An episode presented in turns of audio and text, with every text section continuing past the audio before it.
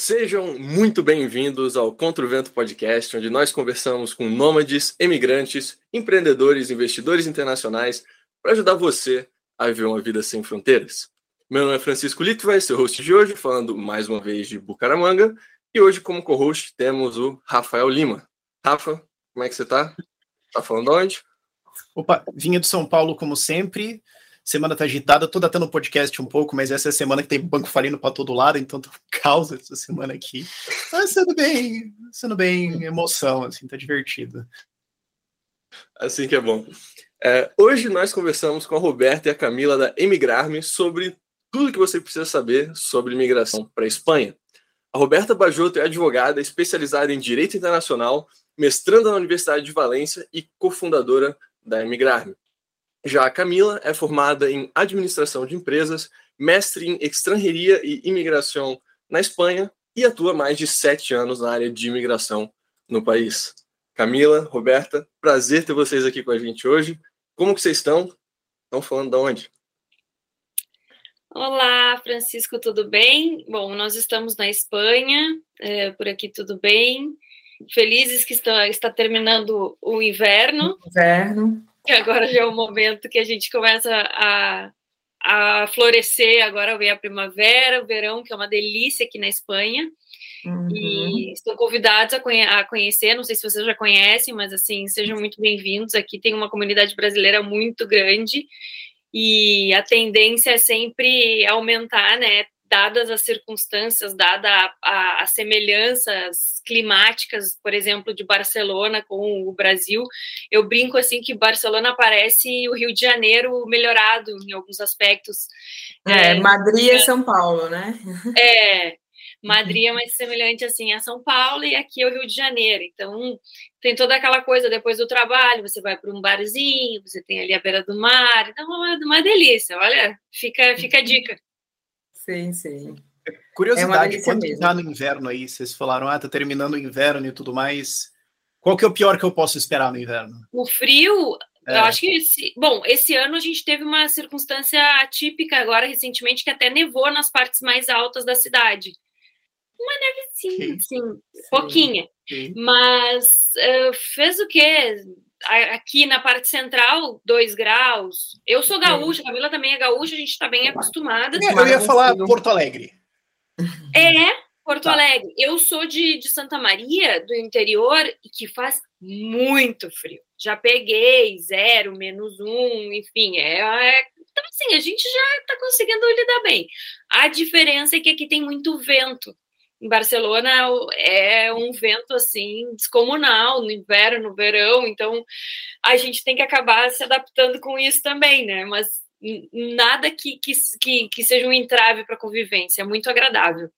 Sim. Aqui tá grossa para sair. Vento, mas não tem bola perdida, então já está melhor que o Rio. Olha, por enquanto a gente não tem por isso, né, Camila. É, por enquanto não, viu? Sim que tem alguns bairros que estão, o índice de, de, de roubos aumentou bastante, né, nesses últimos anos. Porque logo que eu cheguei aqui, há oito anos atrás, era muito mais tranquilo, sabe? Mas agora tem bairros que sim que te abordam, te, te roubam. É, a diferença é a violência, né? Que é muito é. menor. Então, assim, é mais furto, batedor de carteira, pickpocket, que a gente Nada tem mais. A cidade turística né? sempre tem isso, né? A cidade turística sempre tem. Mas, é, ainda assim, depois a gente lista os bairros aí para o pessoal saber, mas fora isso, tudo bem. Eu digo assim, ó, quando a gente vem do Brasil, eu que vim de Porto Alegre, que é uma cidade super violenta, a gente já vem com um know-how elevado. Então você é. já chega com um cuidadinho a mais. Então, dadas as circunstâncias, tem pessoas que chegam, já, já ficam mais soltas, já não cuidam muito suas coisas. Isso aconteceu comigo.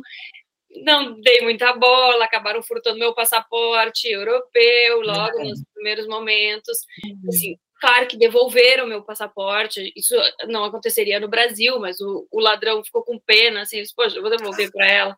Devolveu na polícia. Então, assim, eu tive um pouquinho de sorte, mas é, a gente, claro que a gente não pode, infelizmente, a gente não tem nem como comparar a situação do Brasil com, com a Europa agora. Não tem nem comparação. Com certeza. Certo, certo. Vocês mencionaram que, né, só pela bio, ambas estudaram na, na Espanha, então morando aí. É, e minha pergunta, como que vocês foram para aí? Foi primeiro para estudar e depois começaram a trabalhar com a Espanha? Ou vocês foram trabalhar e depois decidiram estudar? Qual, qual foi a rota, assim, para vocês irem para a Espanha?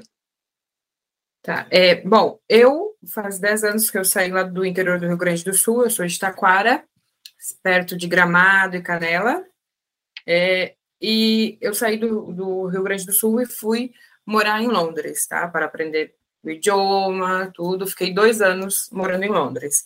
É, logo, claro, modificou algumas leis da estrangeiria lá e tudo, porque no início o estudante tinha autorização para trabalhar, logo cortaram. Então, como eu tinha descendência de espanhóis, era mais fácil eu vir morar aqui, né, na Espanha, e é, solicitar a nacionalidade depois de um ano de residência. Então, chegando aqui na Espanha, eu, o próprio, eu fiz amizade com é, a, o escritório, né, onde estava tramitando meu, solicitando meu permisso de residência, e comecei a trabalhar com eles. Trabalhando a, com eles ali foi onde eu comecei a gostar dessa parte de imigração, visados, nacionalidade, até que decidi me dedicar para isso, né? Então, fiz um master, que é como se fosse um pós-grado, não no Brasil, né? De mestrado, não? É, Pós-graduação, é, depende da carga, horário. Se, depende, se depende. É. é. que tem umas coisas esquisitas, por exemplo, eu lembro disso de psicologia. Tipo, no Brasil, você se forma em psicologia uh, em cinco anos e você está apto a atender. Mas na Espanha, eu acho que é três anos e depois você tem que fazer um mestrado de mais dois, e daí você é mestrado para estar apto a atender, que é a mesma coisa que a graduação no Brasil. Aí todo mundo ficou tipo, hã? Eu preciso fazer um mestrado para graduar. Hã? É. Tem essas coisinhas. Sim.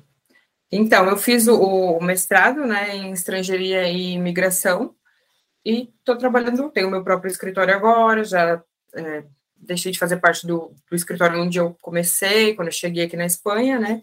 E estamos aí.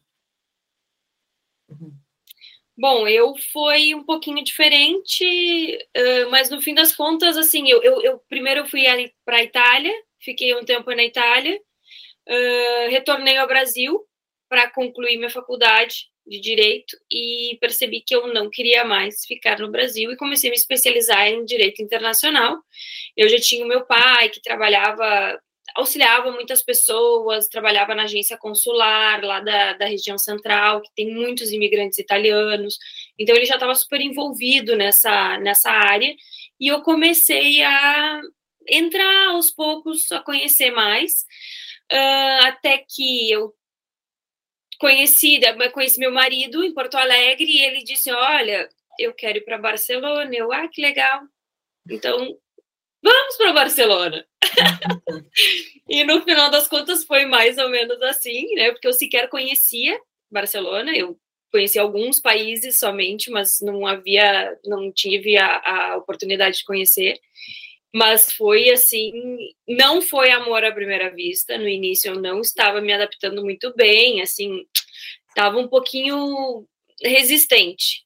Mas hoje em dia eu não cogito a menor possibilidade de retornar ao Brasil, assim, nenhuma. Não sei você, Camila, como é que é? Não, não, eu acho que é, não, né? Quando a gente volta para o Brasil de férias, 15 dias é suficiente para visitar toda a família, ver todos os amigos, já começa a dar um nervoso, saudade uhum. de casa. É uma sensação diferente, também. né? Porque parece que lá não é mais a minha casa. Não né? tem mais, chego... não muda muito a cabeça da gente. Eu sei que tem um monte de muitas pessoas que comentam isso também. Nossa, você vai, você não consegue ficar. Você vê assim, meu Deus, a, a característica, o que, que as pessoas uh, qual é o estilo de vida, é completamente diferente. É, é outro. É, é inclusive, também, é a América, né? Os Estados Unidos também tem muito essa, essa outra dinâmica, muito diferente da Espanha. Então, uhum. até porque aqui, assim, a gente tem aquele corre do dia a dia que é uma loucura, a gente trabalha muito. Muitas vezes a gente trabalha no fuso do Brasil e Espanha. Então, você acorda no horário daqui, que é menos quatro horas, e vai dormir no horário do Brasil, que é mais quatro horas. Você entra num looping doido. Mas é uma coisa tão gratificante, tão satisfatória. Por exemplo, um final de semana que você tem como ir para outros países aqui próximos, você consegue viajar, você conhece, consegue conhecer pessoas assim impressionantes e, e que mudam muito a sua qualidade de vida, que o, o estilo. É. Muda, muda. E também é. Perdão. A mescla, né? Que aqui a gente encontra pessoas de todos os países, todas as culturas. Isso, o, nosso crescimento pessoal também, sabe? As experiências que a gente vive, não é. Não sei, porque o Brasil é meio curto, assim, sabe? De, de não, lá no, no, interior, então, onde eu venho, é mais curto ainda. Para mim, no, no shopping, no cinema, 30 minutos de carro, né? Mais ou menos. É justamente isso, assim, essa questão de proximidade a outras culturas é uma das coisas que eu mais gosto na Europa. Tanto proximidade no sentido de você pega um ônibus e, sei lá, três horas está em outro país, você pega um voo assim barato para qualquer direção e você está em outro país. Sim. Quanto também em qualquer cidade internacional europeia vai ter uma porrada de estudante intercambista, vai ter uma porrada de expatriados trabalhando lá, comunidades de brasileiros e de, é, lá, alemães e ingleses, etc. E você consegue conhecer gente de tudo quanto é lugar. Então, assim, isso realmente é, é, algo muito diferente. O Brasil é um país que é muito isolado em si mesmo, né? De assim, uhum. não ter estrangeiros é, nas, nas principais cidades. Então, é, não sabemos, não sei se é porque o, a imensidão, né, o tamanho que é o Brasil comparado, porque praticamente em, em, território nacional é quase toda a Europa, digamos assim, né? Mas sim que o Brasil é fechado nele ali, você quase não vê assim imigrantes em cidades pequenas, digamos assim, né? Uhum. Só se for na capital. É, eu percebo também aqui tem uma, uma diferença assim Uh, que, por exemplo, você tem uma facilidade, dependendo da sua também da sua disponibilidade em, em se comunicar, em, buscar. Não que você tenha que sair ali na, na rua já falando espanhol e falando super bem, porque logo que eu cheguei eu não falava quase nada, e as pessoas mesmo assim eram super solistas. Uh, super tranquilas comigo, nem sem nenhum problema com as minhas conjugações erradas, enfim. Mas Inclusive, falam muito aqui da, da Catalunha, que as pessoas são mais fechadas, que eles não são muito comunicativos, e eu acho isso, eu não concordo. Uh, tanto é que em momentos muito simples, você está passeando na rua, as pessoas vêm e conversam com você. Eu que tenho um cachorro, meu Deus, meu cachorro vai comigo em tudo e, as pessoas chegam, conversam, então muito, tem várias pessoas que têm filhos aqui também dizem isso, que já entram em grupos de pais, que já estão inseridas num contexto social, mesmo estrangeiros. Uh, você está na academia, vem as pessoas, ah, de onde você é? Eu disse, Nossa, tá na cara que eu sou, né, estrangeira, a pessoa já está me perguntando, ah, não, achei que você fosse ucraniana, perguntaram para mim, eu disse, não, não, né, ainda bem também, né, mas temos, assim, algumas coisas que eles puxam o assunto, então você é muito bem recebido aqui. Eu acho isso fantástico, da quantidade de jovens também que tem, a, a quantidade de gente que vem aqui para estudar, fica um determinado período e depois não quer mais ir embora. Bom, a maioria dos nossos clientes passam por isso, né? Que é, vem para fazer um mestrado, um ano, mas já Chegou seis meses, já começam a buscar como que eu posso modificar, o que, que eu posso fazer para ficar. Não tem, é difícil quem, quem retorna mesmo. Uma coisa que vocês mencionaram aqui, que acho que é interessante para o nosso público também, é vocês estudaram no Brasil e depois foram atuar e estudar na Espanha. Quão difícil ou quão complicado é o processo de você poder atuar na Espanha como uma pessoa formada no Brasil, é, assim, processo de revalidação. Muito complicado? Como é que é? Depende é? muito da profissão, né? Uhum. Por exemplo, a área da saúde é mais rigorosa, é, você tem que apresentar uma série de documentos, fazer uma complementação de, de estudos, isso praticamente certo. E na minha área jurídica, você tem que também fazer uma complementação de estudos, Uh, Brasil e Portugal tem, uma, tem um, um, acordo que você pode primeiro, que foi o que eu fiz, né? Que primeiro eu convalidei minha, homologuei meus estudos pelo Brasil, minha ordem dos advogados, então registrei na ordem de Portugal e depois você vai fazendo um, faz uma complementação de estudos para poder fazer aqui para os países que você vai, de, vai representar. Então, isso depende muito da profissão, né? É, depende. Por exemplo, na área administrativa, é, você tem que fazer, solicitar a equivalência, né? E logo eles avaliam e solicitam algumas disciplinas a mais que você tem que fazer para que você possa fazer um master aqui. É o Ministério da Educação. Tudo, Só para ter uma noção, assim, para a área jurídica, a gente está falando, sei de seis meses de estudos ou dois, três anos de estudos? O que, que é essa? Não, um ano.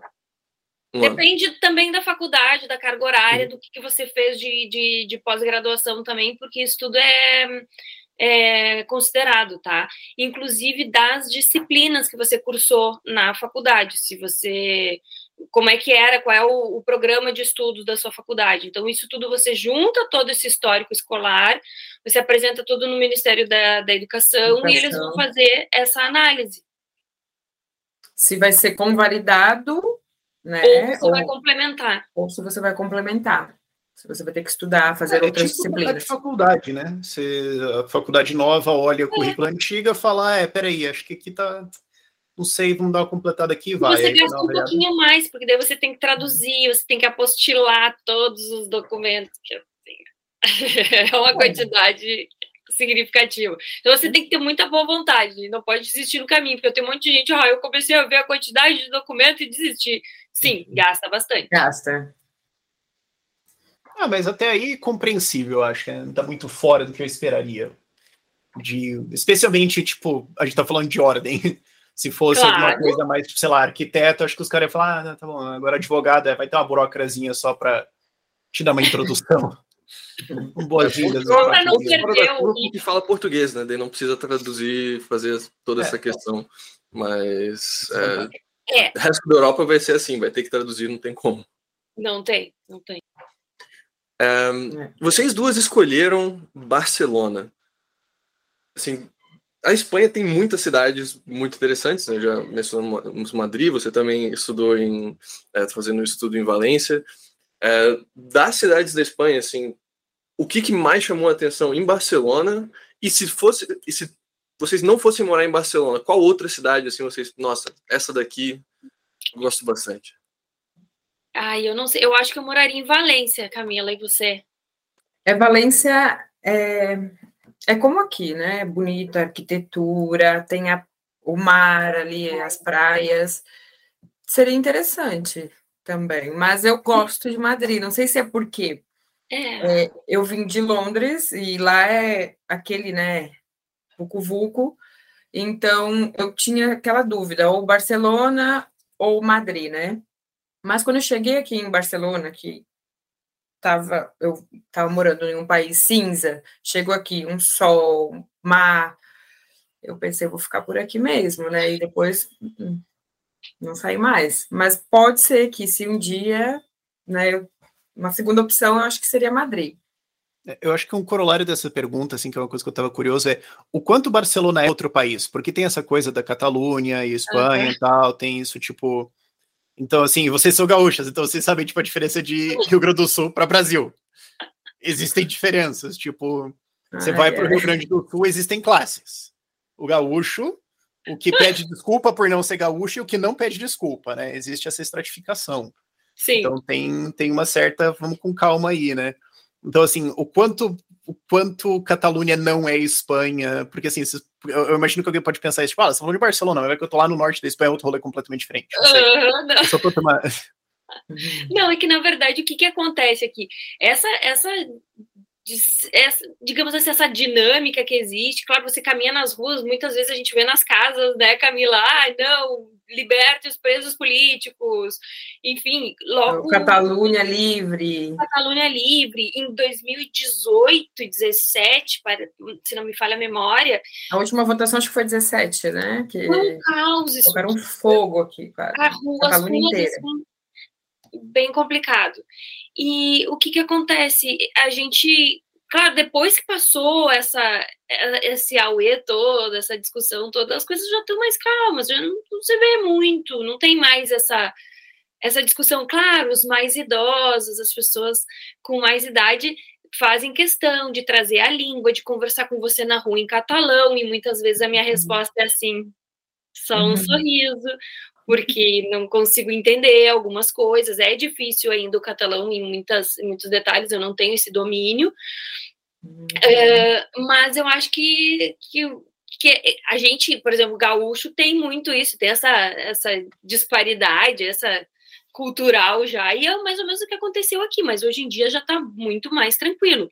Claro que, uh, sim, Barcelona faz parte da Espanha, e que a gente vivendo aqui era mais essa, essa ideia de, ah, de, vamos separar, mas não sei como, mas vamos separar. Então, assim, se percebeu que não era viável, né? É, porque como? Outra coisa também é a questão, né, que, que, que eles querem separar, ser um país, mas como que, que mantém o país deles, né? Querem. É, teve uma época que eles eram muito contra que o imigrante estava dominando a Catalunha, que estavam roubando a Catalunha deles. Teve uma época que a gente passou por isso. É, só que a Catalunha Barcelona principalmente vive do turismo, vive de, de desde as Olimpíadas que, que que Barcelona sediou, então não tem, quando, vive do turismo o ano todo. Se verão pelas praias, festivais, tudo, inverno, todo mundo vem para cá dos outros países, porque, querendo ou não, é o país que faz menos frio, sabe? Então, não tem como. não vou conseguir se livrar, né? Hum. Entendi. É, no caso, Camilo, você mencionou a possibilidade, né, você fez a sua imigração para a Espanha através de uma cidadania por descendência. Acho que é um, uma boa forma da gente começar assim, nos, nas rotas e meios para pessoas se mudar para a Espanha. É, uhum. essa parte de cidadania por descendência. Quem que tem direito e quem não tem? Tá. É, desde do, de outubro do ano passado, tá, entrou em vigor uma lei que vai estar vigente por dois anos somente, que é a Lei de Memória Democrática, tá? Essa, essa lei é, foi criada para é, beneficiar os descendentes de espanhóis que sofreram, que tiveram que deixar o país na época do regime franco, que, que o pessoal começou com a perseguição e tudo, então muita gente deixou a Espanha tá? Acabando que, chegando nos países para onde migraram, eles não se registravam por medo de serem localizados, digamos assim, né? Então, é, essa lei de memória democrática é justamente para beneficiar os descendentes. Quem pode é, se beneficiar com essa nova lei é os filhos, igualmente antes, os filhos de espanhóis de origem mesmo. O que é o espanhol de origem? É aquele espanhol que nasceu na Espanha, entendeu? Foi, por exemplo, por exemplo, para o Brasil e teve o filho lá. O filho pode solicitar a nacionalidade dele até 100 anos, até que ele tenha 100 anos, porque ele é o filho do espanhol que nasceu na Espanha. Só que daí, por exemplo, o filho dele, que é o neto de espanhol, já não tinha aquele direito de solicitar a nacionalidade. Se ele fosse maior de 18 anos, ele teria que vir para o Brasil, residir legalmente um ano, entendeu? E depois deste um ano solicitar a nacionalidade do seu né? descendente. Vir Brasil. Hã? É que você falou vir para o Brasil. Vir para a Espanha, perdão, Espanha. residir é legalmente. Né? Por isso que você falou lá uhum. atrás, tipo, ah, eu vim aqui, eu estava estudando, aí depois de um ano eu pedi o meu visto. Eu falei, pera, deixa eu anotar para perguntas depois. Sim. Sim, sim. Eu estava estudando em Londres, vim para cá, você demonstrando que era neta, consegue fazer o. A neta e filha consegue fazer o, o arraigo familiar, tá? Mas você nesse residindo... caso você era neta, mas não desses que fugiram, você só era neta de espanhol mesmo. Não, sim. Não, você não, era neta de alguém que. Essa lei entrou em vigor agora, né? Eu vim ah, então, só para separar, para a gente não, não confundir as coisas. Tá. Sim. Sim, sim, não. Essa lei entrou em vigor agora, tá? Eu era porque realmente não, não tinha sido reconhecida a nacionalidade até os 18. Quando você não tem nacionalidade reconhecida até os 18, a única opção que você tem é vir para a Espanha e residir legalmente um ano. Era, né? Porque agora, com essa modificação da lei, dentro desses dois anos que a lei estará vigente, que é até outubro do ano que vem, é, você, sendo filho, sendo neto, você pode solicitar diretamente a nacionalidade sem ter que residir legalmente aqui, entendeu? Uhum. E se você, que é o neto do espanhol de origem, que nasceu na Espanha, e você tem a tua nacionalidade, tá? É, concedida pela lei que está vigente, a lei de memória democrática, o teu filho, que é o bisneto, por isso que falam muito da lei de netos e bisnetos. Por quê? Se o neto conseguir, a, a, tenha a nacionalidade, a anotação da nacionalidade, né, a nacionalidade concedida pela lei de memória democrática, o bisneto também pode solicitar. Entendeu? Então é isso que eles... É uma consequência, né? É, vai é. beneficiar, entende? Então vai se repassar esse direito. Uhum. Sim. Então, você tem Essa dois é filhos menores, está... eles já ganham tudo junto. Automático. Legal. E, e, eu não preciso, porque eu sei que essa pergunta vai surgir, eu não preciso provar que, tipo, meus antepassados fugiram porque eles foram perseguidos e blá blá blá blá. blá. É só. Eu tenho. Sim, a gente tem que ter provas do exílio, do, do porquê. Ah, tá. Então não é para todos os descendentes de espanhóis. É, eu tenho que provar que eles saíram correndo por um motivo. Naquele período. Ah, tá. Naquele período. Tem que hum. ser naquele período, que é de é, 1935 até 1975, se não me equivoco, que eu não estou aqui com. Ah, então, esses não precisam ir para a Espanha, né? Se for descendente de alguém que fugiu por causa de perseguição, não precisa ir para a Espanha. O resto que tem um antepassado, aliás, até um avô espanhol, tem que ir, fica um ano, pede passaporte e encerrou. Isso. Ok. Beleza. Uhum. E uma vez que a pessoa tem essa cidadania espanhola, daí para se mudar é simplesmente ir para lá e se registrar localmente, fazer todo o processo né, de... O DNI, que é o documento nacional, do, do né, documento de identidade nacional do, do cidadão espanhol. Uhum. É. Isso, no caso, né, não só para a pessoa que tem a cidadania espanhola, mas qualquer cidadania europeia de forma geral. Né? Então, se a pessoa consegue puxar uma italiana, também pode ir lá e morar na Espanha, sem precisar é. né, do, dos outros vistos que o brasileiro normalmente tem que solicitar consegue residir, mas tem algumas tem algumas exigências. Você não basta você, por exemplo, eu sou descendente de italiano. Então eu cheguei aqui, eu precisei pedir o meu número de identificação de estrangeiro, o famosíssimo NIE. E aí você para conseguir esse NIE é uma batalha um pouquinho árdua, não é tão simples assim, mesmo você sendo descendente de europeu. Você tem que ter um agendamento, você tem que comprovar que você tem meios de subsistência, desde que você não, se você está trabalhando ou se você vai vir aqui apenas para morar, você tem que comprovar. Você tem que ter contratação de um seguro de saúde. Então, assim, tem requisitos que você vai precisar comprovar Uh, assim mesmo como você vai pedir um visto para um país, aqui eles também querem saber se você vai vir para cá e você tem condições de se manter, se você não vai precisar ficar utilizando da saúde pública. pública. então, essas. Mas Facilita um tendo... pouco, mas você segue sendo estrangeiro aqui, sabe? Mas isso é você tendo o passaporte. Sim. É, porque você falou que ah, eu sou descendente de italiano, então só para esclarecer, porque às vezes alguém pode pensar assim, ah, mas ela é descendente, mas talvez é porque ela não tinha o passaporte. Não, tipo, não tipo, tem. tem. e ainda assim tem essa burocra. Tá? Tenho o passaporte italiano desde 94 e vim para cá, uhum. sim, e tive que fazer unir, tive que fazer um seguro de saúde, e, e te, o seguro de saúde tem que ter algumas questões específicas, não pode ter coparticipação, então você tem que utilizar o seguro é, sem, sem pagar para utilizar o seguro, se você vai, você vai, seja hospitalizado, enfim, qualquer coisa que ocorra, você tem que ter um seguro bem amplo. E e isso é muito cobrado, principalmente agora, né, depois da, da, da, pandemia. Então, eles são super rigorosos. É a polícia da estrangeiria que faz essa análise dessa documentação.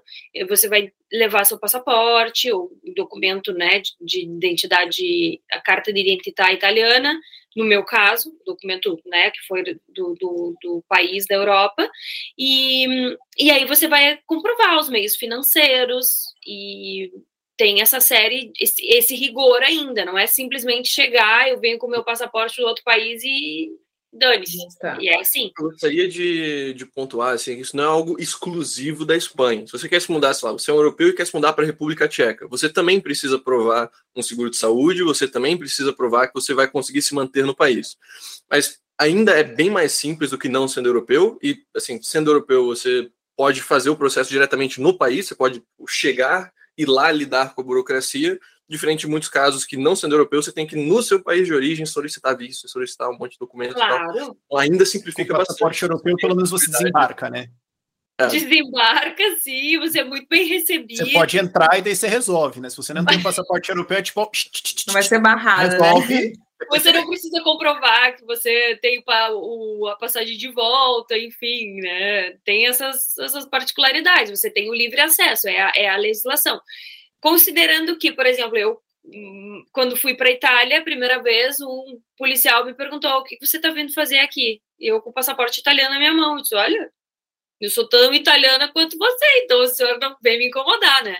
Ele disse, não, claro, novinha, jovem, eles já ficam mais assim, tá sozinha com duas malas, assim, a pessoa ainda vai levar a casa nas costas. né? Eu fiz isso.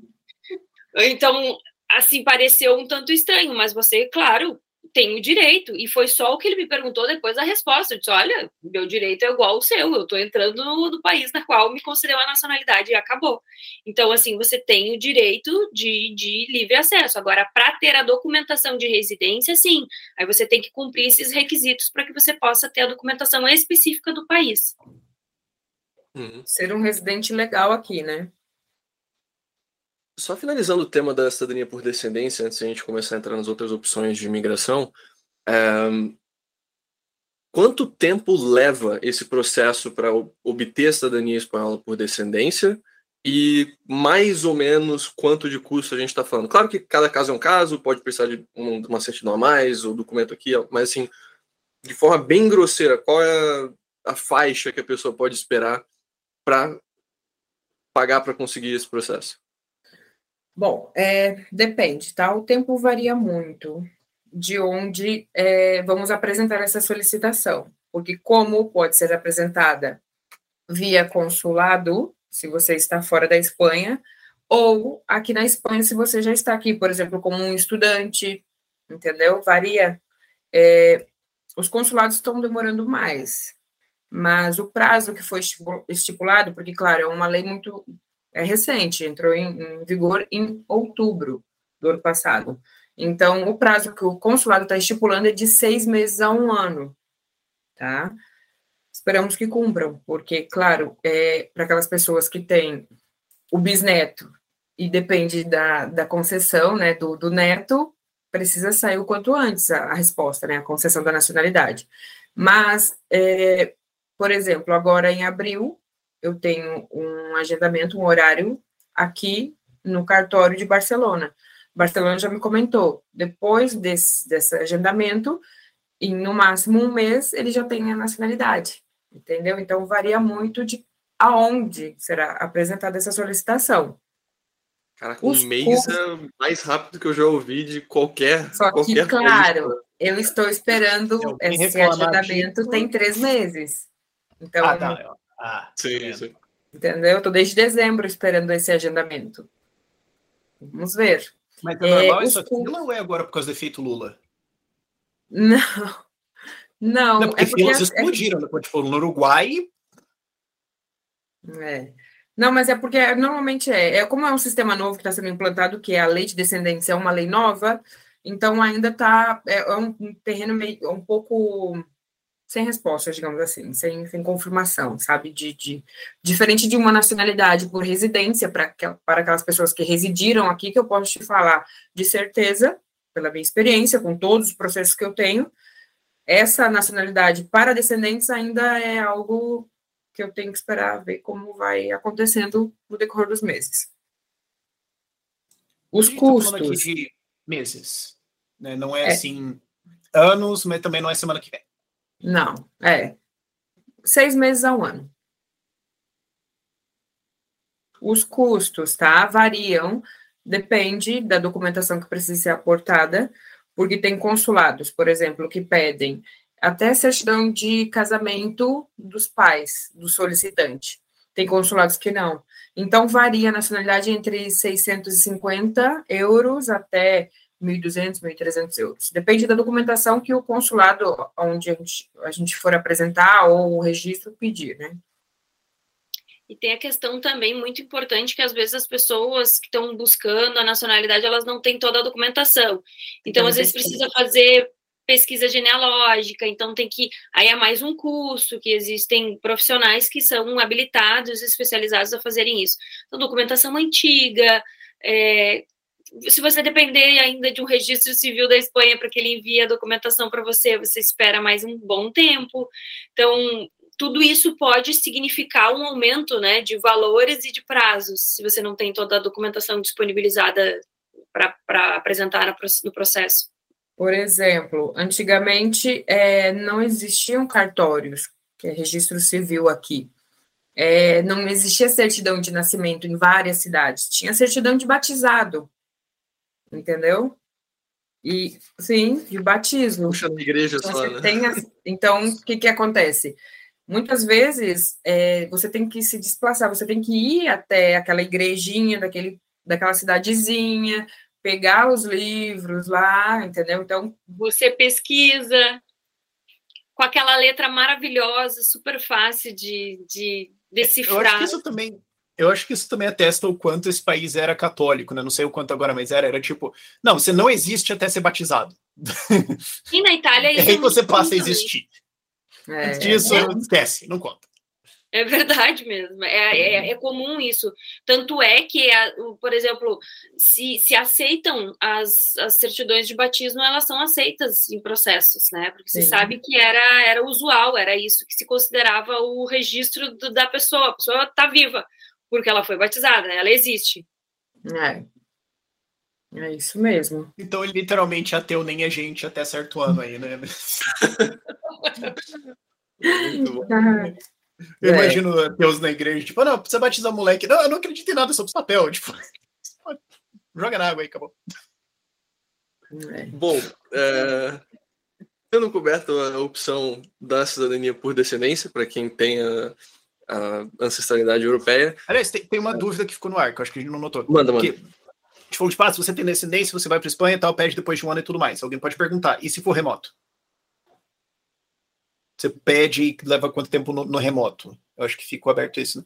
Porque a gente estava falando tipo, se alguém remoto... for. É, o remoto se eu estou fora da Espanha, ou não tem como. Só para esclarecer, porque ficou é, aberto. Consulado. É ah, via, tá, consulado. Tá, via, consulado. Se você não okay. está na Espanha. É o que a gente estava falando antes. Via hum. consulado. Mas daí vale aqueles prazos que a gente estava falando, certo? Acho que eu me embananei, desculpa. É, não, é via consulado. Se você não está em território espanhol, precisamos organizar um expediente, agendar um horário, porque é você, é o solicitante, né, que tem que ir presencialmente lá. Uhum. Ainda não Beleza. implantaram um sistema. E para quem quer se mudar para a Espanha e não tem a cidadania europeia, nenhuma delas, quais são as principais rotas que a gente tem atualmente assim de imigração para quem quer se mudar para lá. A gente saiu um monte de notícias recentemente sobre o visto de nômade. É, o pessoal está falando bastante. Acho que a gente pode talvez começar por essa opção. A Camila, ah. coitada, ela já tem ali um, um, Ela tem uma listinha, porque a pessoa chega assim: eu quero morar na Espanha. Tá bom. Você tem nacionalidade europeia? Não. Você é. tem algum descendente europeu? É o fluxograma, né? É. É mais ou menos isso. Então ela vai contar para vocês. Depende. Quanto você tem, qual, qual, é a tua renda, porque tem os vistos, por exemplo, de uma residência não lucrativa, onde você precisa demonstrar o valor de 30 mil anual para você, sabe? 30 mil euros, né? Então, é, a pergunta é essa: existem várias vias para migrar. Depende da condição financeira de cada um, tá? Se tem uma oferta de trabalho de alguma empresa, entendeu? Daqui, é, se, por exemplo, acabamos de comentar do, do Nômada, Nômada Digital, né? É uma lei nova que ela foi aprovada agora no final do ano de 2022, que é a Lei 28/2022, tá?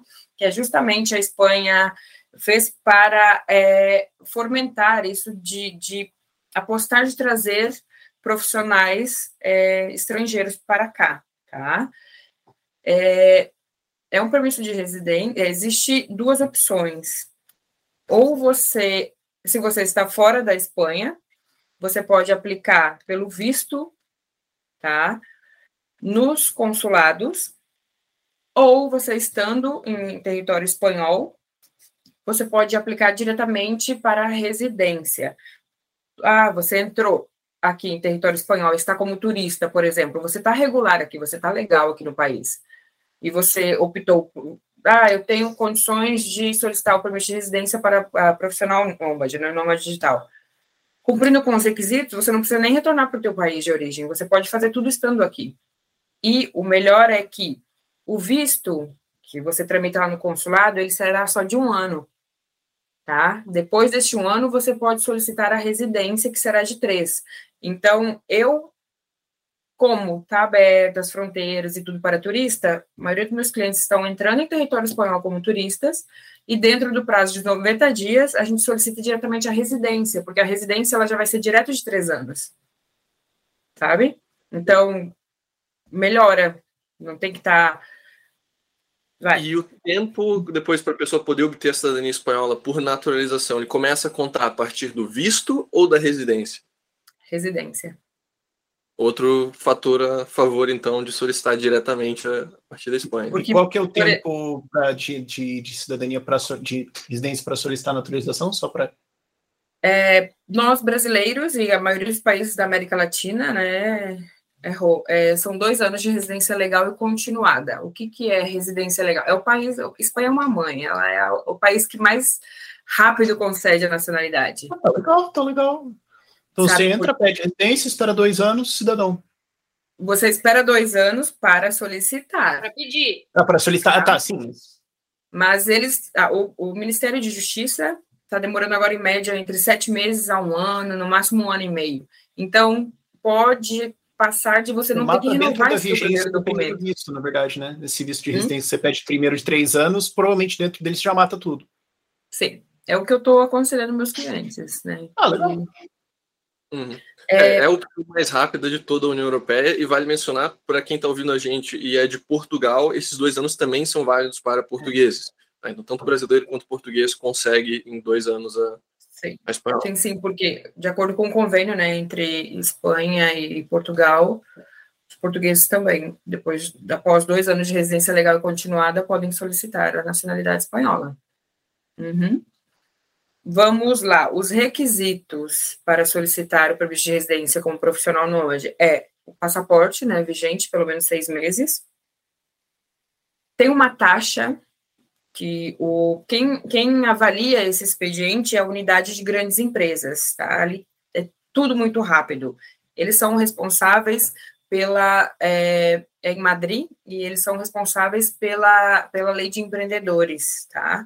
Então, é, é residência, por exemplo, para profissionais altamente qualificados que uma empresa daqui está contratando, é, de investidor, o Golden Visa, tudo é com eles. E é super rápido. 20 dias, 25 dias, você já tem a resposta. É, então, eles cobram uma taxinha de 73 euros para analisar o teu expediente. Outra coisa, você precisa acreditar que você tem uma relação laboral com, com a empresa ou que você é autônomo, porque autônomo também pode solicitar, tá? De pelo menos três, três meses, perdão. Ou um vínculo com uma empresa que te autoriza a trabalhar remoto, desde qualquer lugar do Brasil, de três meses, ou ser autônomo mais de três meses e prestar serviço para. Três meses de emprego prévio. É, isso. Okay. E, é, bom, que se é com uma empresa, a empresa tem que demonstrar que ela já tem uma atividade laboral de pelo menos um ano, tá? Ela já funciona pelo menos um ano, que não é algo novo. É outra coisa. Então, você tem que estar contratado há três meses e a empresa existir há um ano. Isso, mínimo. Ah. Ok. Uhum. Outra coisa. É... Então, vai ter que mandar, tipo, o contrato de fundação da empresa também. Sim. Sim. Uau. Sim. E a empresa também precisa é, fazer uma carta falando, explicando bem qual é o teu posto, o que, que você né, desempenha, é, quanto que você ganha e que te autoriza que você more, resida na Espanha, eles precisam também fazer essa cartinha, tá? Cópia da, tu, da tua titulação, do teu título universitário. É, então, diploma. Uhum, diploma. O teu currículo também, eles precisam ver para ver se você trabalha, né, trabalhou no que digamos, você é formado. Me parece que essas medidas são para assim, para evitar que alguém abra uma empresa, diga que contratou você, diga que você recebe X e você vai para lá. Então eles estão tipo, não, pera, me prova que essa empresa é séria e que isso é um emprego sério. Porque um monte de gente vai inventar um monte de maluquice aqui só para dizer claro. que me parece que o processo é esse, só para a galera pegar Sim, o conceito. É meio de comprovação, assim, na verdade você mostra que a empresa já existia, ou seja, que não foi criada especificamente uhum. para isso, para burlar. Então, é, é uma tornar o, o, visto sério, né? Me parece nada muito. É que quando começa essas burocracias, eu sempre tento explicar para a galera, tipo, gente, ó, o conceito é mais ou menos esse aqui, só para você entender por que está sendo pedido XYZ, porque às vezes a galera não pesca, né? É. é. Mas aí também levar em consideração que assim, a gente. No, bom, nosso, nossa função aqui, primeiro, é resolver problema, e segundo, é tratar com documento e burocracia. Então, assim, a gente já está. É, é, é, esse o plano. Eu não saio dessa, dessa planificação mental aqui, que é já desdobrar a documentação e a gente tentar resolver dentro daquilo que a gente tem. Então, é. assim, Uh, claro que você, você vai analisar se a pessoa não não está cumprindo esses requisitos, existem outras possibilidades e assim, claro que o que muito uh, é considerável quando a pessoa vai migrar, a gente tem que sempre ter essa segurança financeira, isso é importantíssimo. Não adianta você sair do seu país assim, na, achando que vai ser super tranquilo, super fácil e que a conversão ali vai ser rapidinho, que você logo vai conseguir um trabalho e não é assim, muitas vezes, né?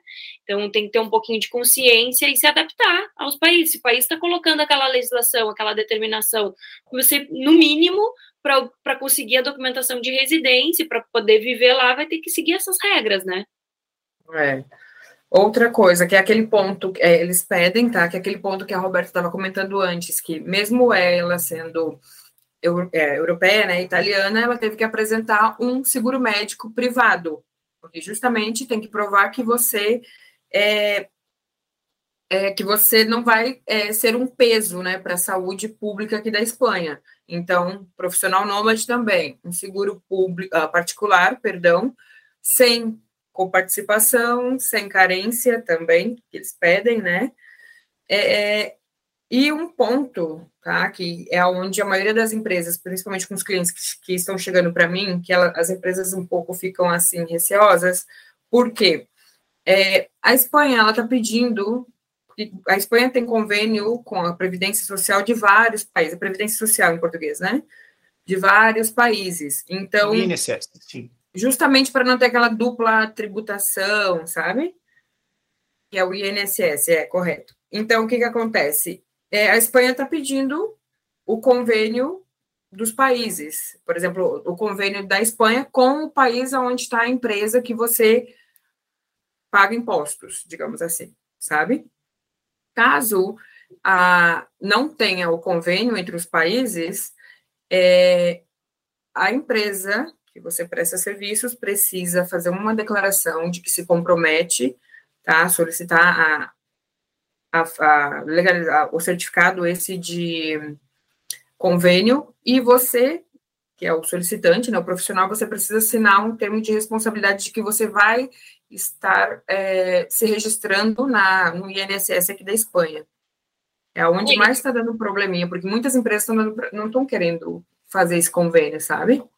É que eles vão pedir, na verdade, que isso é muito muito importante aqui.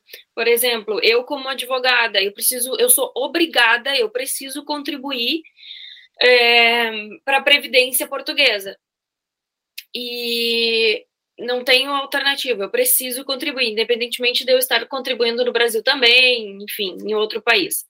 Uh, então eles consideram isso muito grave, o que, que eles quiseram fazer nessa, nessa modalidade? Comprovar que se existe já um pacto entre os dois países para que você possa uh, utilizar o valor que já foi depositado da pessoa, ou, ou utilizar o tempo de contribuição dessa pessoa, ou a pessoa apresenta o quanto ela já contribuiu para sua para a previdência dela, ou ela vai apresentar qual é qual vai ser o plano futuro, qual é, como é que ela vai fazer para contribuir. Ela vai efetivamente contribuir, porque o objetivo é, não se quer que a pessoa venha para a Espanha sem ter nenhum plano de previdência, entende? Sim. É, porque já tem um problema com o problema disso por causa da população, né? Se vem alguém que vai complicar ainda mais, puta merda, né? Que, que é o é. grande motivo porque países europeus estão começando a facilitar isso agora. Falar, ó, cara, nós temos uma bomba relógio aqui e não adianta ficar, porque senão a gente vai virar que nem a Portugal, que está transformando a escola em asilo e depois a gente vira o Japão. E aí? Exatamente, aqui também tem isso. É, é, referente, é, pessoal, aos meios econômicos para solicitar a, a, o permisso de residência para o profissional nômade, eles pedem que é, o titular da residência, tá, é, demonstre mais ou menos, em média, 25 mil euros pelos 12 meses, tá? Da, por 12 meses eles pedem que você demonstre os 25 mil euros, que é para tua manutenção, tá? É, o que, que é esses 25 mil euros? Seria o valor de dois salários mínimos mensuais, dividido em 12, né? Que dá mais ou menos isso, né? Minhas contas. Ou seja, o salário mínimo agora está em torno de 1.100. Então, você precisa demonstrar o valor de 2.000 e 200 para a tua manutenção, tá? E caso você tenha um familiar, você tem que demonstrar mais 9.500 para esse familiar. Só que, não, claro, não. você não precisa ter esse valor em conta, sabe? Você consegue demonstrar isso através do, do teu contrato de trabalho, é, sabe? Com isso já. demonstrar que vai vir, que vai existir. Entra. A conta é. fecha. Recebimentos isso. futuros também são bem-vindos. É, entende? Então seria isso o valor que eles pedem para você demonstrar. E Acho que é importante mencionar, né? Alguns desses critérios eles são universais, tipo a parte do seguro saúde, isso aí é para praticamente todos os vistos. Já essa questão uhum. de meios, subsistência, econômicos e tudo mais, é algo do visto de nômade que é requisitado esse valor. Né? Sim, e, todos esses pontos que comentamos é referente ao profissional nômade, né? Carta da empresa, tudo isso nômade. É, seguro saúde vai ter em todos. Tanto é que a gente tem aqui na empresa mesmo, a gente já oferece, a pessoa já sai com o seguro saúde contratado, entende? Porque isso aí é, é já é, é, universal aqui.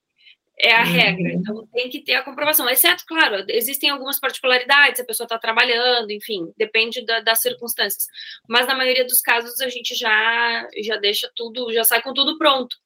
E, claro, a, a comprovação financeira também, né, impreterível, não se consegue fugir disso. Sim. Fora o visto de, de nômade, assim, a gente. Todo país tem a opção de visto de empregado, se uma empresa quer te contratar, visto estudante, se a pessoa quer estudar, acho que você não precisa entrar muito, porque né, você quer estudar, você consegue um visto estudante. É, mas um outro visto assim que o pessoal geralmente gosta de, de mencionar é o visto da residência não lucrativa. Acho que seria uhum. legal assim, entender um pouco mais sobre como funciona, requisitos e o que você também não pode fazer nessa alternativa. Então, o permisso de, o visto, a residência né, não lucrativa, ela é uma das poucas residências que só pode ser solicitado no consulado. Não existe essa opção de você entrar e estando aqui como turista, solicitar a não lucrativa, entendeu? A, a não lucrativa ou é no consulado do teu país de origem ou do país que você esteja residindo legalmente, ou, é, por exemplo, se você já é titular de uma residência, não cumpre com os requisitos para renovar essa residência, mas tem dinheiro para demonstrar que você tem como se manter, então você modifica. São as duas, as não, duas não vias, lucrativa. as únicas vias. Não é, que, é que não lucrativo é um nome engraçado, né? Tipo, ah, o residência dá prejuízo. Não, é que a pessoa não pode exercer uma atividade. É, então, tipo, eu não estou trabalhar. fazendo alguma coisa que me dá lucros, etc. Eu só tenho essa grana aqui me deixando entrar fim. É. E você tem algum. Tá aqui meu extrato da conta. É isso, basicamente. Ah, você tem rendimento, se você tem. Ah, saiu do emprego, recebeu um valor, enfim. Se você tem uh, aportes financeiros tudo isso é, tudo isso significa para contribuir, né? E, e as uhum, pessoas muitas você... vezes juntam os valores para poder chegar no, no, no que necessita. É, basicamente, você está provando que você não vai ficar pendurado no sistema deles. É isso. É. Sim, é isso. É, ela, a residência não lucrativa, é, eles te pedem, você precisa demonstrar, ela é mais. É, o valor que você precisa demonstrar ele é mais alto do que a do profissional nômade, tá?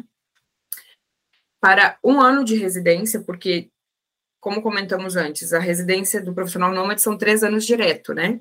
A residência sem fins lucrativos, a não lucrativa, ela vai ser de um ano, tá? O primeiro permisso, a primeira residência, a autorização, ela vai ser, ela será de um ano e você precisa demonstrar, demonstrar 30, 28 mil se é uma pessoa e 35 mil se é a, um casal, digamos assim, sabe? E assim, mesmo não sistema. É muito mais, né? É muito hum? terrivelmente mais, alguma coisa assim. Dependendo é coisa que o valor de um carro bom. Bom, os documentos necessários, né, seria o passaporte, sempre com vigência seis meses, que é o tempo tramita do, do processo, né, até que você chegue, por exemplo, na Espanha e consiga fazer o teu cartão de residente, é, antecedentes criminais, é, plano de saúde, você precisa passar por um médico, o médico precisa fazer esse laude, laudo, onde fala que você não sofre de nenhuma enfermidade, né? Que, é, e os meios econômicos. Protocolo no consulado e aguardo. Protocolo. sim, sim que os cons o consulado está um pouquinho complicado, né? São Paulo está um terror. A gente mencionou a opção do visto de nômade, que é para quem né, é profissional autônomo ou empregado para fora da Espanha. A gente mencionou o uhum. visto não lucrativo, que é quem tem rendimentos, mas não trabalha. Mas existe alguma alternativa de visto para quem quer ser um profissional autônomo na Espanha? Sim.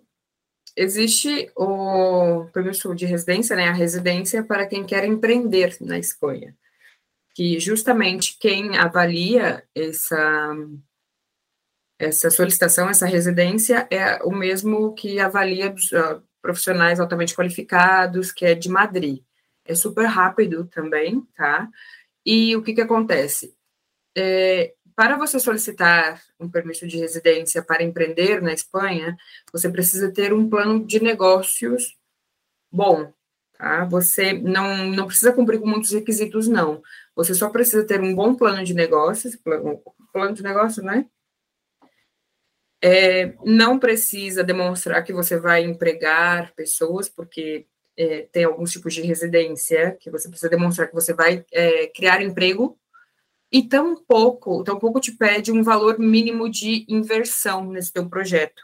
Se você tem esse plano de negócios bom é, e o teu passaporte é enviado para a URG, né, Unidade de Grandes Empresas, eles avaliam, te respondem no prazo mais ou menos de 20, 20 30 dias. Sendo aprovado, você pode solicitar para ser autônomo aqui. Entendeu? Se eles acharem que o teu plano de negócio é viável, perfeito. Esse é um, tá? E o outro, é, esse é o permisso de residência para empreendedores. Não pede que você vá criar trabalhos, né?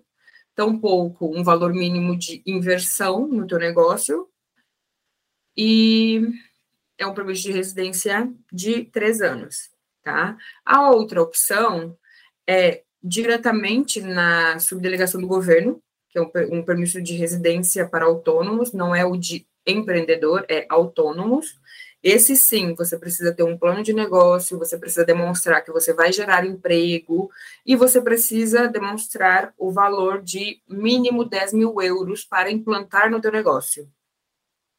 Entende? Não sei se eu consegui explicar. É um valor ok, assim, se comparar com outros países europeus, 10 mil euros está na faixa. Sim, sim, sim. Existem esses dois, tá? Para quem quer trazer o seu negócio para cá, digamos assim.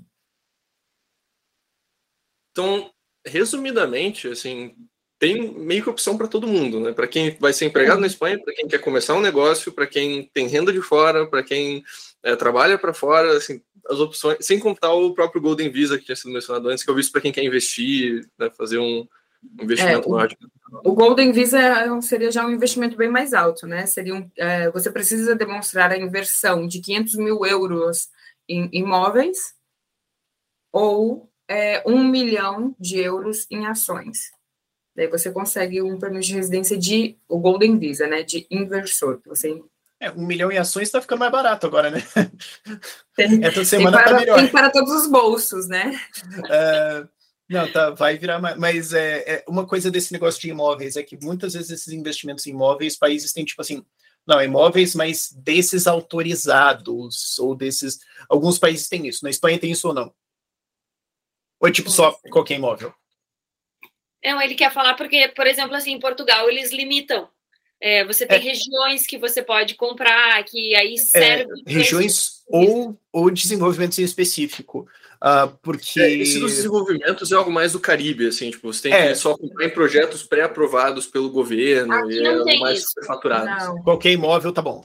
Sim, não- Qualquer imóvel e outra coisa, não precisa ser em só um imóvel. Você pode, por exemplo, comprar vários apartamentos, cinco apartamentos de 100 mil, mas é, não pode ser hipoteca, tem que estar pagado, entendeu? É, não, eu pergunto isso porque tem países que têm essa limitação, tipo, ah, tem que ser nessas áreas ou só nesses desenvolvimentos. Aí o que acontece é que geralmente existe um sobrepreço nesse imóvel porque ele também dá o visto. Então você está pagando um extra no imóvel que é meio. Então, tipo, é Mais pra 500 você. mil, porém 150 é só um preço extra que é perdido. Então você não está ganhando um imóvel que vale de fato aquilo. E você torce para que ele continue restrito ali, porque se eles tirarem aquela restrição, você imediatamente perde aquele valor. Então, por isso que em alguns vistos desse caso, tipo, é melhor assim, ah, se você tem o patrimônio para cima, compra, faz o investimento porque é o valor reto on par, você não tem essa... Então, por isso que eu perguntei, mas se na Espanha é qualquer imóvel, é qualquer imóvel, beleza, o valor é on par 100%. Bom, você torce para não cair, né, mas, enfim. Sim, sim, sim. É, outros tipos de outras vias para migrar, Roberta, que você seria a residência que mais usam é, né? é a Acho que cobrimos as não principais. lucrativa. Eu acho que é isso, gente. Não me vem. Sim, que o, o governo é, o governo facilitou muito, tá? Porque, por exemplo, em julho do ano passado entrou em vigor a, a nova a reforma da lei de, de imigração.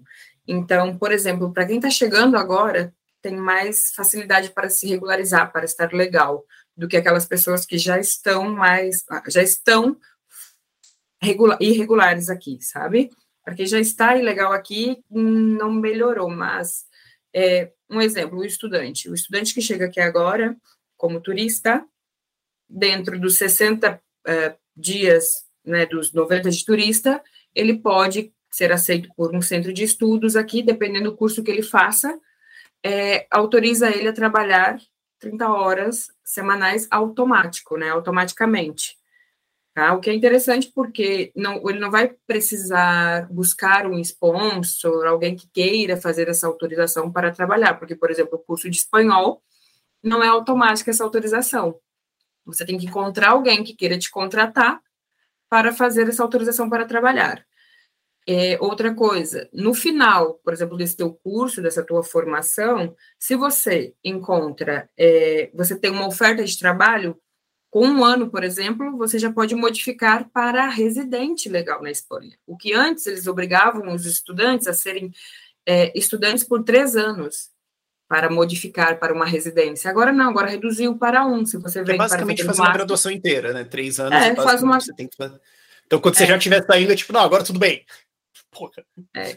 Não precisa. Entendeu? Uhum. Agora não, agora eles, eles reduziram esse tempo. Se você vem para fazer um curso de um ano, está concluindo os seus estudos, tem uma oferta de trabalho, modifica já para residência e trabalho. É, Eu acho que isso gera uma pergunta na minha cabeça aí, que é assim. ahn, países sempre estão se movendo para alguma direção, né? Você tem sempre países que estão ficando mais frescos e países que estão ficando menos frescos.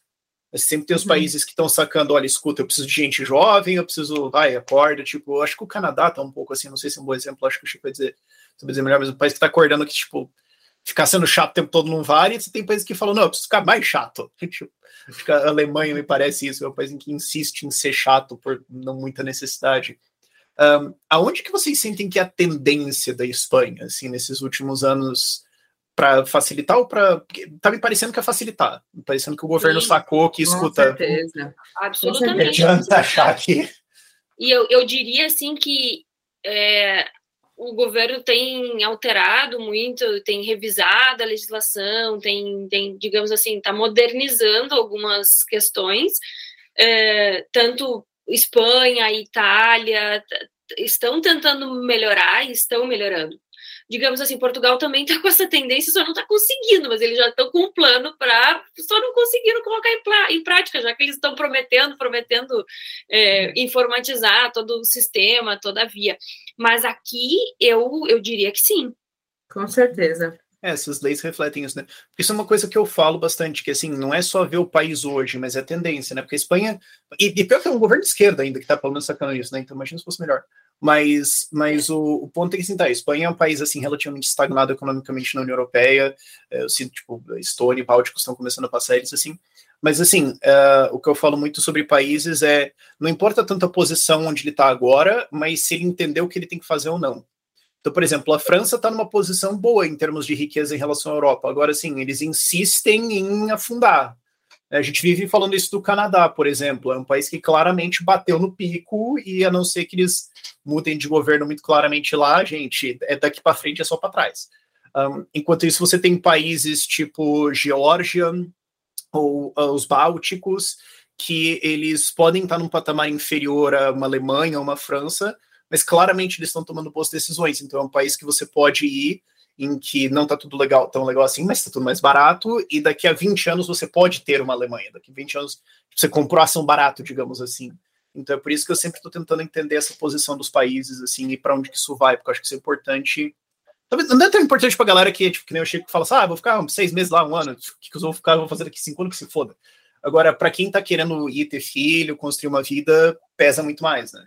É uma coisa assim que eu, que eu tenho visto dos países de forma geral ali de esquerda é, do Mediterrâneo, acho que dá para falar, é, esses governos eles eu não acho que eles estão indo na melhor direção a nível tributário, assim, a, tanto Portugal quanto Espanha, quanto Grécia, assim, eles criam alguns incentivos fiscais, mas você pode ver que a Receita Federal deles, a Hacienda e tudo mais, está ficando cada vez mais agressiva e agressiva, indo atrás de pessoas. Eles estão nesse lado, eu não acho que eles estão indo numa boa direção, mas ao mesmo tempo eles estão se abrindo muito para a parte de imigração. Assim, Portugal criando novos vistos, Grécia criando novos vistos, Espanha criando novos vistos, na parte de atrair gente. O conceito é subir a receita. O conceito é. é subir a receita de taxas que tem, tenta trazer mais. Eu, é, para quem, para quem trabalha, é assim, né? Eu vou, não sei, o é. autônomo nosso foi é, e é perseguição, né? Eles voltam e mexem uma cartinha. É impressionante, o pessoal questiona e, nossa, até onde vai? Tem gente tentando buscar algumas alternativas para buscando outros países para investir. Só que eu te, tem uma coisa muito curiosa, né? Que assim, a gente tem a Itália, que agora não é um governo esquerdista, mas a gente tem uma tributação em algumas alterações na legislação, em questões de cobranças de taxas, questões tributárias específicas e alguns, algumas mudanças que estão nos assustando, digamos assim, que não estava não estava aparecendo tão não era isso que estava se desenhando. Agora, por exemplo, você protocolar um processo de nacionalidade italiana, o valor aumentou a ser quase 300 euros. Então, assim, existem aumentos de taxas e também o, o, o fisco italiano também está super alto. Então, assim, eu, sinceramente, não sei o que está acontecendo, porque a gente não tem uma regra mais. Tá tudo confuso, eu não estou entendendo mais nada. É. Aqui, aqui das taxas até que Espanha se mantém, né? Claro, cada início de ano, cada janeiro sobe. É dois, três euros, tá para ir levando. É, não, nas taxas claro, dos, dos, processos, né, claro. Mas a tributação daqui, e assim, subiu significativamente. É. Todo mundo sentiu pós-pandemia, foi assim, um, um susto generalizado. É. é. A Espanha também tem alguns regimes especiais, mas assim, isso aqui é um tópico para outro podcast. Né? Questão de layback, Milhas Canárias, Ceuta, Melilla, etc. Isso, isso é outro podcast. Mas, no geral, acho que vale a pena citar aquele negócio do residente no habitual, né? Quando você vai, seus primeiros anos você paga reduzido. É, tem um regime que pelos seus primeiros seis anos, se você vem empregado ou como diretor de uma empresa espanhola, você tem um regime lá de 24% de imposto fixo, E tem o próprio visto de nômade agora, eles estão fazendo que pelos primeiros cinco anos você tem 15% de imposto fixo. Mas tem algumas estipulações, você ainda tem que pagar a seguridade social, enfim. Tópico para outro podcast. É, mas assim, mas... o ponto é, não é aquela taxa nominal que você vê quando você bate no Google com a imposto de renda, vai ser um pouquinho menor. Então talvez empate com o Brasil, mas isso é assunto de outro podcast. É só para jogar isso, para jogar o assunto para o próximo podcast, para puxar o tema. Já ficarem atentos. Mas uma coisa que eu queria que a gente abordasse aqui antes da, da gente fechar a conversa de hoje é a questão da própria naturalização, né, para quem vai morar dois anos na, na Espanha. É, o assim, para quem obtém a residência, quais são os requisitos que a pessoa precisa cumprir para que ela possa fazer a naturalização? Assim, ela precisa ficar um certo tempo no país ou não pode ficar ausente muito tempo? É, explico para vocês, tá? É, o permisso de residência, você precisa, é, dependendo do convênio que tem a Espanha com o teu país de origem, tá? É, tem algumas exceções, por exemplo, quem, quem contrai um matrimônio, quem casa com é, espanhol, é, não importa o país, é o teu país de origem, tá? Você residindo, eles vão te conceder um permisso de residência de cinco anos por você ser familiar de um cidadão da União Europeia, tá? E você residindo legalmente um ano em território espanhol poderá solicitar a nacionalidade, né? Se naturalizar, solicitar a nacionalidade por residência. É, o que que significa? É, em geral, brasileiros, é, Portugal, países da América Latina, todos é, após dois anos de residência legal e continuada. O que quer dizer residência legal e continuada? Até que você solicite a tua nacionalidade, você não poderá se ausentar de território espanhol mais de 90 dias consecutivos, porque senão corta a tua residência continuada e você precisa residir legalmente outros dois anos para solicitar. Tá? É, basicamente é isso. Dentro dos dois anos, não ultrapassar 90 dias consecutivos fora, saiu, fica 80 dias, retorna, fica um mês, volta a contar de novo os 90, você pode se ausentar novamente, não tem problema. É, duas provinhas para quem não, o idioma, a língua materna não é o espanhol, é, nós brasileiros, né? A prova, a prova de CCSE, que é de conhecimentos gerais da Espanha, aonde é, são 25 perguntas que envolvem geografia, cultura, história. Dessas 25 perguntas, você precisa acertar 15. É, depois vem a provinha de espanhol, que eles exigem que você tenha um nível A2, que é básico, tá? E não ter antecedentes criminais no teu país, nos países que você tenha residido nos últimos cinco anos que mais? É passaporte, teu NI, ter aí o hábito das provas, não se ausentar, perfeito. Até aí tá parecendo razoável. Né?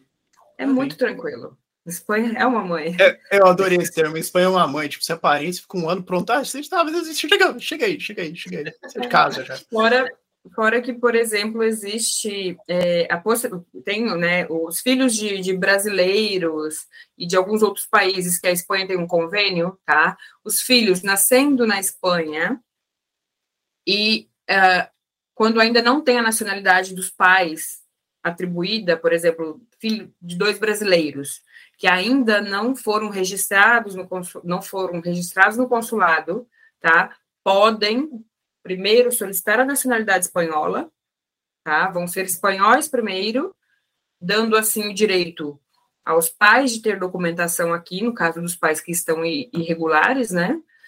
E depois faz a brasileira.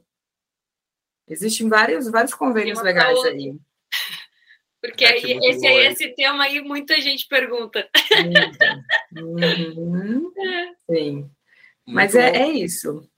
E Bom, acho que a gente cobriu assim, todos os principais temas. Camila, Roberta, muito obrigado pela participação Obrigada hoje no podcast. Para quem quiser ajuda com a cidadania por descendência, naturalização, imigração, todos esses processos, onde que eles podem encontrar vocês?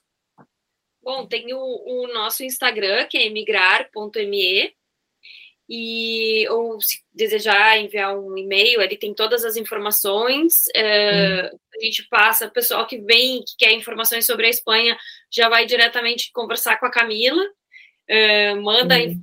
a, a, informação que necessita, a gente já passa para a Camila, a Camila já começa a conversar com o pessoal, a tentar ajudar, uhum. auxiliar no que precisa para a gente fazer essa, essa imigração aí.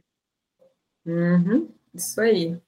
Muito obrigada pelo convite de vocês, foi um prazer. Obrigada. Assunto não falta, porque a Espanha sendo uma mãe, assim, o leque é uhum. é enorme, temos muitas possibilidades e vai ser um prazer enorme conversarmos em outras oportunidades. Aí estamos à disposição. Com certeza, estamos à disposição, viu? Muito obrigado, o prazer foi nosso. E todos os links mencionados no Insta delas vai estar aqui na descrição. Se você está assistindo no YouTube, no Spotify, clica lá e entre em contato se você quiser seguir adiante com a Espanha. Valeu, gente, um abraço e até, até a próxima. Tchau, tchau.